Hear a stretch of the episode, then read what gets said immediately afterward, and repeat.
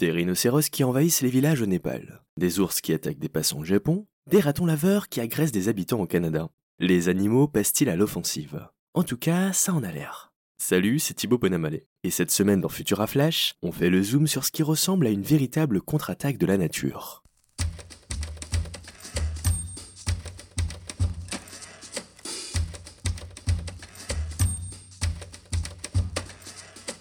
Les attaques d'animaux sauvages, c'est pas un truc nouveau. Dès que l'humain s'aventure un peu trop dans le territoire de la faune non apprivoisée, il n'est pas rare qu'il en ressorte un peu secoué.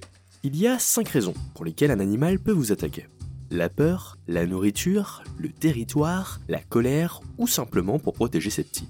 En France hexagonale, les sangliers sont un exemple de choix de ces rencontres qui peuvent tourner au vinaigre. Mais voilà, on assiste de plus en plus à des confrontations directement dans les villes. En effet, la présence croissante de rhinos dans les rues népalaises et d'ours affamés au Japon interroge. Sans parler des pécaris qui retournent les golfs aux États-Unis ou des orques qui font couler des yachts à plusieurs millions. Si l'on prend l'exemple du Japon, 212 personnes ont été attaquées par des ours cette année, et 6 en sont mortes. Alors pourquoi ce revirement notable de situation? Eh bien, le réchauffement climatique y est pour beaucoup.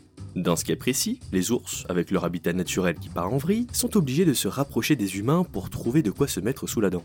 Mais il peut y avoir d'autres facteurs. Au Népal, un sanctuaire pour rhinocéros a fait exploser leur population. Résultat, ça déborde jusque dans les villes.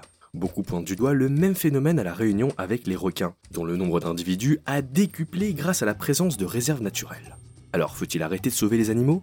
Non, évidemment que non. Mais au lieu de toujours empiéter sur leur territoire ou de leur laisser de minuscules zones dans lesquelles évoluer, on devrait peut-être apprendre à mieux vivre avec eux, histoire de pas se prendre des attaques surprises en plein centre-ville. Et vous, qu'en pensez-vous? Comment devrait-on remédier à cette situation? Exprimez-vous dans les commentaires. Et on se retrouve l'année prochaine pour un nouvel épisode de Futura Flash.